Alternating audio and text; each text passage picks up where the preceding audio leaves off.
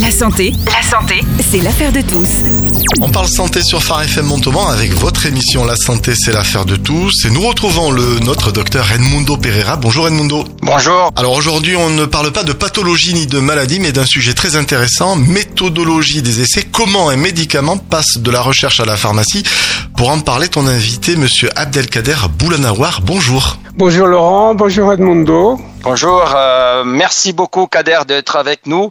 Alors, ah, c'est un plaisir et merci de m'avoir invité aussi.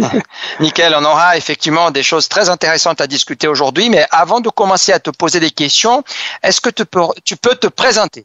Oui, alors pour me présenter, alors moi j'ai commencé par faire des études d'ingénieur. Donc j'ai fait l'école nationale supérieure de télécommunications à Paris, qu'on appelle Subtélécom. Après, euh, donc j'ai fait une thèse et après, je me suis euh, orienté vers la vers, le, ce qui est euh, santé, donc euh, médical, sur l'aspect imagerie médicale. Et j'ai rejoint il y a 35 ans une unité qui se trouve à Toulouse et qui s'intéresse au fonctionnement du cerveau.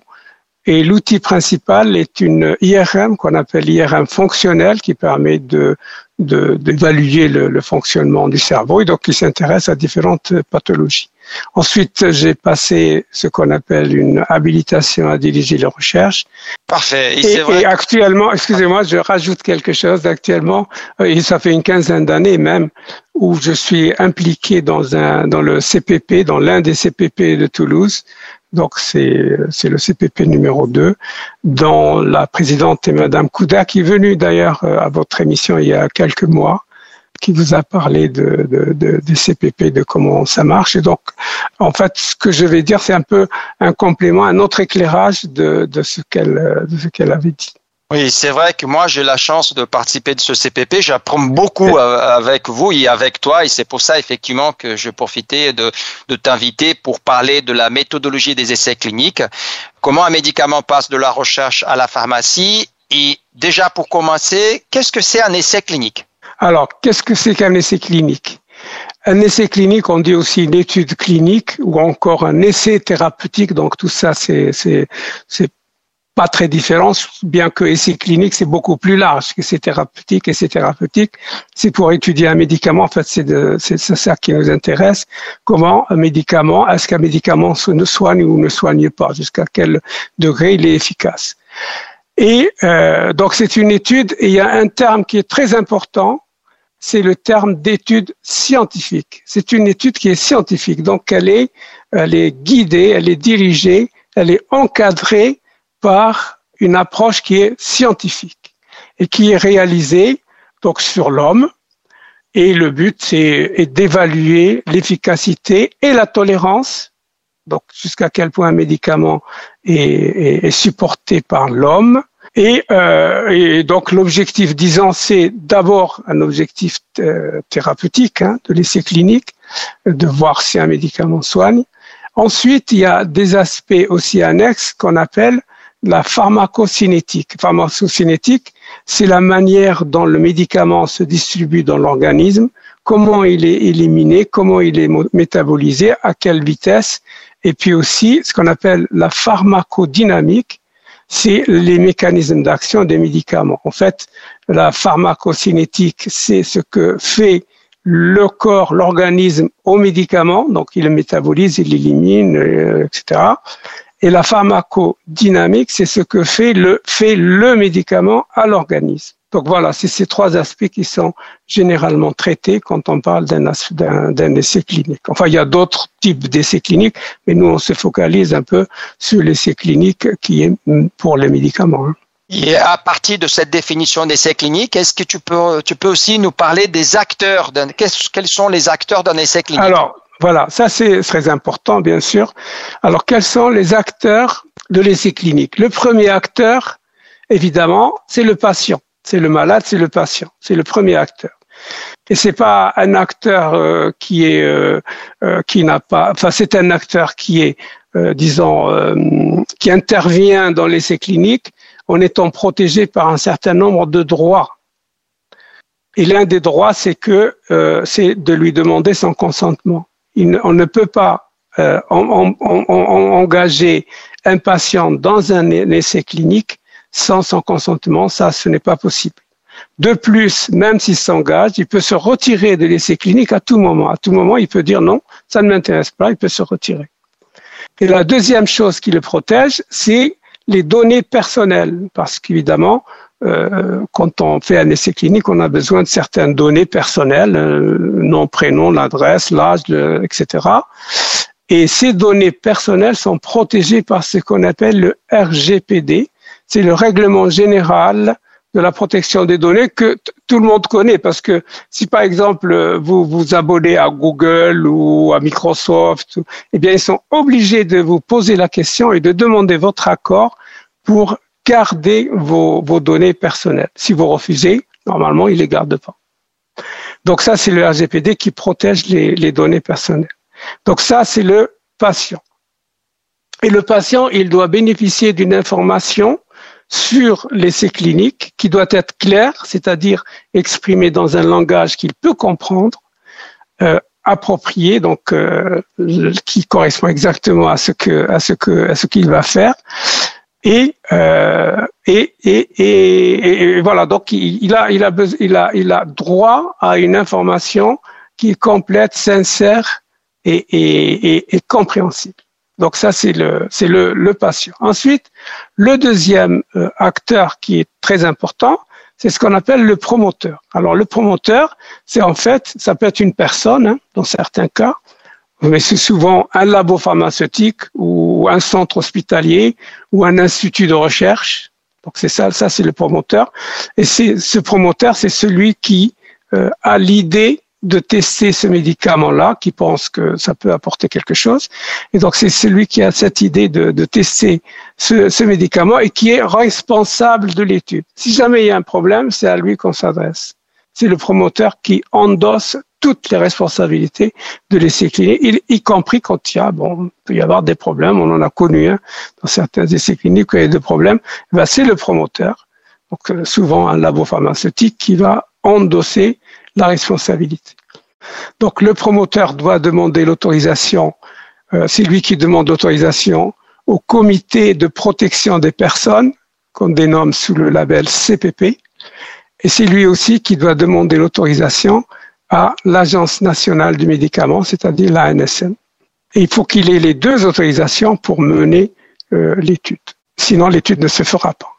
Donc, on a dit, on a donc cité le, patient, le promoteur. Le troisième euh, intervenant, c'est évidemment l'investigateur. L'investigateur, c'est évidemment le chercheur, les chercheurs, hein, parce qu'il y en a souvent plusieurs, qui va euh, mener l'étude. Et l'investigateur, il est euh, désigné par le promoteur. Donc, c'est le promoteur qui choisit les investigateurs. Et en général, il y a plusieurs centres de recherche qui sont impliqués dans l'étude et il y a un investigateur principal par centre. Et c'est le, le, promoteur qui est chargé de tout ça. Et parmi les investigateurs, il va désigner un investigateur qu'on appelle investigateur coordonnateur. Et donc, c'est l'investigateur qui va, qui est chargé de coordonner les activités de tous les autres euh, investigateurs et c'est lui l'interface, disons, entre les patients euh, et le, promoteur. Donc voilà les, intervenants euh, principaux dans un, essai clinique. Alors évidemment, il peut y avoir d'autres intervenants qui sont des intervenants mais un peu en périphérie comme par exemple euh, si on s'adresse à des, à des mineurs, donc à des personnes mineures, il faut que les, les parents donnent leur consentement. Donc ils, interviennent, mais de manière un peu, un peu latérale, quoi, à, l'étude en donnant leur consentement pour que leur, enfant participe à l'étude. Donc voilà, euh, en ce qui concerne les, les, participants à un essai clinique. Quand on parle d'essais cliniques pour un médicament, on a des phases. Est-ce que tu pourras décrire à nos auditeurs quelles sont les, phases d'un essai clinique pour un médicament? Alors, ce que vous dites est vraiment très important et c'est ça qui va faire la, qualité en fait d'un essai clinique, c'est comment vont être déclinés, comment vont être réalisées ces différentes phases. Eh bien, la première étape, c'est une étape complètement préliminaire, c'est ce qu'on appelle une phase préclinique. Donc, on parle, quand on parle de une action clinique, c'est une action qui s'adresse à un malade donc c'est la clinique. Préclinique, c'est avant la clinique. Qu'est-ce qui est avant la clinique? Eh bien, c'est l'expérimentation sur les animaux. Quand on a une idée d'une molécule qui peut faire du bien à une certaine pathologie, avant de la donner à l'homme, eh bien, on l'expérimente sur l'animal. Alors ça, je sais que c'est un problème sensible et qu'il y a beaucoup de gens qui euh, refusent d'admettre que l'on fasse des expérimentations de médicaments chez des animaux qui n'ont rien demandé, bien sûr, pour ensuite euh, l'administrer à l'homme, et c'est l'homme évidemment qui en tire euh, profit. Alors, c'est sûr que c'est un problème, disons, éthique qui peut être, qui peut être important, mais ce qu'il faut dire, c'est que le, le, fait de, de, faire des expérimentations animales sur l'animal, ça ne date pas d'hier. Hein le premier à avoir suggéré de regarder, de faire l'expérimentation sur les animaux, ben, c'est Hippocrate, né à 370 ans avant Jésus-Christ. Donc c'est lui le premier qui a dit, à propos de l'épilepsie, il a dit, si vous voulez euh, regarder l'épilepsie, comprendre un peu comment fonctionne l'épilepsie, vous pouvez regarder chez les moutons et les chèvres qui eux aussi ont des manifestations qui sont qui s'apparentent à de, l'épilepsie. Et donc il l'a fait, il a ouvert le crâne des animaux, il a regardé comment ça se passe, etc. Donc c'est lui le premier qui a commencé à faire ça, et donc ça ça remonte pas hier. Et là où les choses ont commencé un peu à se formaliser, c'est en 1959 où deux scientifiques américains, William Russell et Rex Birch, ont, ont écrit un bouquin déjà, et dans ce bouquin, ils ont proposé de mener l'expérimentation animale en tenant compte de trois, euh, trois facteurs qu'il a appelés les trois R. R, comme la lettre R, trois R. Le premier R, c'est le replacement, c'est-à-dire substitution en français. Donc lui, la première règle qu'il faut respecter, c'est est-ce que on peut faire autrement qu'avec les animaux, donc remplacer, ou bien euh, remplacer un animal qui a des, où on sent qu'il y a un risque que ça lui fasse beaucoup, beaucoup d'effets euh, indésirables par un animal qui pourrait moins ressentir euh, la souffrance ou la douleur. Donc ça, c'est le premier R. Le deuxième R, c'est le reduction, réduction. Hein. Alors la réduction, ça va consister à dire on va prendre une méthode d'expérimentation qui va donner le moins, le moins de souffrance, le moins de stress à l'animal. Par exemple, on va utiliser des méthodes d'exploration qui sont non invasives. Au lieu d'aller ouvrir le corps de l'animal, eh bien, on utilise l'IRM ou la RMM pour regarder comment ça se passe dans le corps sans avoir à le, à le disséquer, si c'est possible. Euh, ou bien euh, essayer de trouver donc des moyens, enfin utiliser l'anesthésie pour qu'il souffre moins. Donc tout ça, ça rentre dans le deuxième R qui est la réduction de la souffrance et de la et du stress et de, de la de, de l'animal. Et le troisième R, c'est le refinement. Alors en, français, ça veut rien dire parce que ça veut dire amélioration. Et cette amélioration, eh bien, euh, ça va ça va consister toujours dans la même optique à, réduire réduire la souffrance, trouver les moyens pour que l'animal souffre le moins.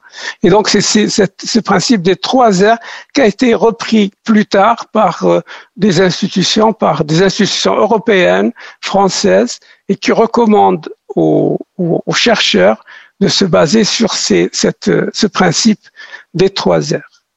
Et, et, donc, bien sûr, les, les, les, chercheurs ne sont pas complètement euh, sans cœur et, et des bourreaux. Ils, ils, essaient toujours, toujours de minimiser la souffrance de l'animal et de, et, de, et, de, et de voir trouver d'autres moyens. Par exemple, il y a eu des, des, études qui ont réussi à développer des, une peau synthétique, disons, à partir de, de, de biopsies sur des personnes.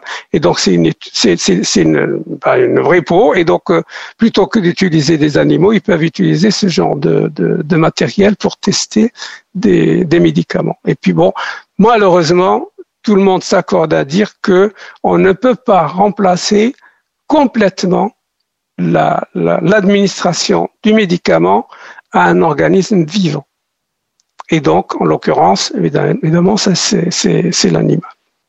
Alors, les animaux qui sont les plus utilisés euh, en France, c'est les rongeurs. Il y a entre 800 000 et 1 million de rongeurs qui sont utilisés pour la, pour la, pour la recherche scientifique.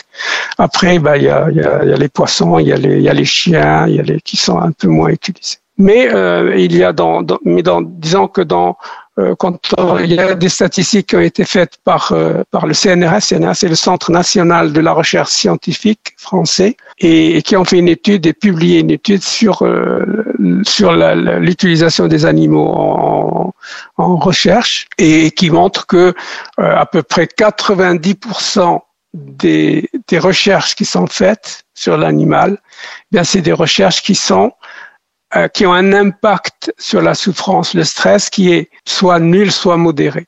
Il y a en gros 10% des recherches où il y a un impact vraiment qui peut être assez, assez, assez fort. Et 90% des cas, c'est un impact qui est très modéré. Donc voilà ce qu'on peut dire sur l'utilisation des animaux pour la recherche clinique dans cette première phase, donc la phase préclinique. Et c'est à partir de là qu'on va euh, essayer de voir si déjà le médicament fait quelque chose. Alors les animaux, ce qu'il faut se dire aussi, c'est qu'il y a des animaux qui, qui, qui, euh, qui représentent des modèles d'une pathologie. Et donc euh, ces animaux-là, généralement c'est des animaux transgéniques hein, sur lesquels on a modifié le, le génome, et que l'on va utiliser parce qu'ils ont quelque chose qui ressemble très fort à la maladie, maladie qui apparaît chez l'homme. Et donc, on peut faire des tests et voir l'effet du médicament, voir la toxicité, voir l'efficacité. Lorsque les expérimentations chez les animaux sont convaincantes, on s'aperçoit que ça peut mener à quelque chose et ça permet aussi d'avoir une idée de la dose qu'il faut administrer à l'homme on peut faire une conversion entre la dose qui a été administrée à l'animal et qui a été efficace à la dose qu'il faut administrer à l'homme. Donc une fois que c'est convaincant, le promoteur, il s'engage donc dans l'étude clinique. Il commence par la phase numéro 1. Donc la phase 1, eh bien la phase 1, elle va inclure, on va évaluer la tolérance simplement. On ne regarde pas l'efficacité puisqu'on va prendre des sujets sains puisqu'on ne sait pas comment le médicament va interagir avec l'organisme, on ne prend pas des malades au début, parce que les malades sont fragiles, on ne va pas leur donner quelque chose dont on ne sait pas comment, comment, comment ça va se passer. Donc on prend des sujets sains, donc des sujets qui ne sont pas malades, et on va leur donner euh, ce, ce médicament pour voir la toxicité. Donc on va regarder que la toxicité. Et on va faire ce qu'on appelle une escalade de doses. Ce que l'on va essayer de déterminer chez ces sujets sains, c'est quelle est la dose maximale tolérée. Parce que dans le choix de la dose du médicament que l'on va donner pour soigner, il y a deux choses qui sont conflictuelles. La première, c'est de donner la dose qui soit la plus efficace possible. Et le deuxième point, de donner la dose qui soit la moins toxique possible. Et donc, il faut trouver un compromis entre ces deux, ces deux choses qui sont bien sûr antinomiques. Plus la dose augmente, plus on a des chances que ça soit toxique. Mais plus on diminue la dose, et moins on a de chances de soigner. Donc il y a ces deux choses qu'il faut essayer de trouver le, juste milieu. Et pour trouver le juste milieu, on, recherche ce qu'on appelle la dose maximum tolérée. Et cette dose maximum tolérée, comment on va la déterminer? Alors je, vous donne une, manière de le faire qu'on appelle la méthode standard, c'est celle qui est le plus utilisée c'est de prendre trois, trois sujets normaux. Donc d'abord, on définit un ensemble de doses à partir des travaux qui ont été faits chez l'animal. Hein. Donc, euh, en général, il y a quatre, cinq doses qui sont de plus en plus fortes, et on donne la, le premier niveau de dose à trois sujets. Et on regarde est-ce qu'il y a une toxicité ou pas? S'il n'y a pas de toxicité, on passe à la dose suivante. On prend trois trois sujets normaux, on leur donne la dose. et ainsi de suite. Donc comme ça, on monte dans la dose. Quand on arrive à une dose où il y a une toxicité, donc une personne parmi les trois qui a eu, qui a fait l'objet d'une toxicité, à ce moment-là, on va prendre trois autres personnes, on leur donne le même niveau de dose qui a causé la toxicité et on regarde est-ce qu'il y a une toxicité ou pas. S'il y a une deuxième toxicité, on dit qu'on a atteint la dose toxique. Donc c'est une dose qui n'est pas tolérée, elle est toxique. En gros, quand il y a deux sur six qui, qui, subissent une toxicité, on dit c'est une dose toxique, on la donne pas. Et ce qu'on choisit comme dose maximale tolérée, ben c'est la dose qui est immédiatement inférieure. Et on définit une dose maximum tolérée, c'est une dose qui va donner au plus un cas de toxicité sur six. Au maximum, un cas de toxicité sur six. C'est la dose maximum tolérée. Et donc cette phase 1 va permettre de définir, de déterminer la dose maximum tolérée, et donc qui est faite chez des sujets sains. Ça, il faut bien se le, se le dire. Donc, une fois qu'on a défini la dose maximum tolérée, eh bien, on va passer à la phase 2. Et à la phase 2, c'est une espèce de coup de sonde et on regarde si le médicament fait quelque chose avec la dose qu'on a déterminée dans la phase 1. Et là, on va prendre euh, quoi entre 40 et 80 patients et on va regarder s'il y a euh, un effet thérapeutique et s'il y a des effets indésirables. Alors les effets indésirables, il y en a évidemment plusieurs sortes, plus ou moins graves. Et, et puis aussi, il y a en général euh, un, un comité de surveillance qui va décider si l'effet indésirable est lié au médicament ou pas, parce qu'il peut ne pas être lié au médicament. Hein. Après tout, c'est des patients, ils peuvent avoir des effets indésirables dus à autre chose. Et donc tout ça va nous permettre de définir à la fois est-ce que c'est efficace ou, et, est-ce que c'est toxique. Ces deux aspects-là, on les, on les regarde avec la phase 2. Et la phase 2, comme je disais, c'est juste un coup de sonde. C'est pas ça qui va dire le médicament est efficace ou pas. C'est pas la phase 2 qui va permettre de répondre à la question est-ce que le médicament est efficace ou pas? C'est juste un coup de sonde. Et une fois qu'on a fait ce coup de sonde, on va regarder, on va passer à la phase 3. Et la phase 3, c'est la phase la plus intéressante et la plus importante. C'est cette phase 3 qui va permettre de dire est-ce que le médicament est efficace ou pas? Est-ce que le médicament est toxique ou pas Et là, on va former deux groupes. Un groupe qui va recevoir le médicament, deux groupes de patients, et un groupe de patients qui ne va pas recevoir le médicament, qui va recevoir quoi à la place? Eh bien, il y a deux possibilités. Soit on lui donne simplement un placebo, donc c'est-à-dire euh, rien, soit on lui donne un médicament qui est déjà connu pour traiter la maladie. Et donc là, on compare le médicament à l'étude à un autre médicament qui existe déjà. Donc c'est à ces deux possibilités. Et après, donc, bah, on, regarde euh, si, si c'est efficace, si c'est pas efficace, si, si c'est efficace, si c'est toxique ou pas. Donc, on analyse tout ça et dire que c'est efficace et toxique, on le fait en prenant des critères d'évaluation. Il y a un critère d'évaluation plus important qui s'appelle le critère principal. C'est lui qui va nous permettre de dire est-ce que le, le médicament est efficace ou pas. Par exemple, si on prend un, médicament qui est censé faire baisser la tension artérielle, ben, qu'est-ce qu'on va faire? Donc, on va faire deux groupes. Un groupe qui va recevoir le médicament, un groupe qui va recevoir soit le placebo, soit un autre médicament. Et puis, comment on va juger que le médicament est efficace? Eh bien, simplement en prenant la tension et en, en regardant si la tension chez les patients qui ont pris le médicament baisse plus que chez, chez ceux qui n'ont pas pris le médicament. Donc le critère d'évaluation, c'est la tension artérielle mesurée par, euh, par le médecin. Alors ce qu'il faut se dire, c'est que ces essais en phase 3 sont ce qu'on appelle randomisés. Ça veut dire que les personnes sont affectées au groupe placebo ou au groupe médicament expérimental de manière aléatoire. Randomisé vient de random en anglais, qui veut dire aléatoire. Donc, on, choisit de manière aléatoire d'affecter un, sujet donné, de l'affecter soit au groupe médicament, soit au groupe euh, placebo, ou, bien l'autre médicament. Donc, c'est randomisé et souvent, elles sont faites en double aveugle, c'est-à-dire que le patient ne sait pas s'il prend le médicament ou le placebo, et le médecin non plus ne sait pas s'il donne le médicament ou le placebo. Alors tout ça, c'est des précautions qui permettent d'éliminer tout ce qui peut rendre les résultats, tout ce qui peut compromettre les résultats. Donc c'est ces deux aspects, c'est ce qu'on appelle des essais randomisés en double aveugle. Alors le double aveugle n'est pas toujours possible, mais dès que c'est possible, on le fait. Donc voilà, ça c'est la phase 3. Et quand la phase 3 a été concluante, on conclut que le médicament est efficace, qu'il ne crée pas d'effets indésirables graves, pas de toxicité grave, pas acceptable, disons.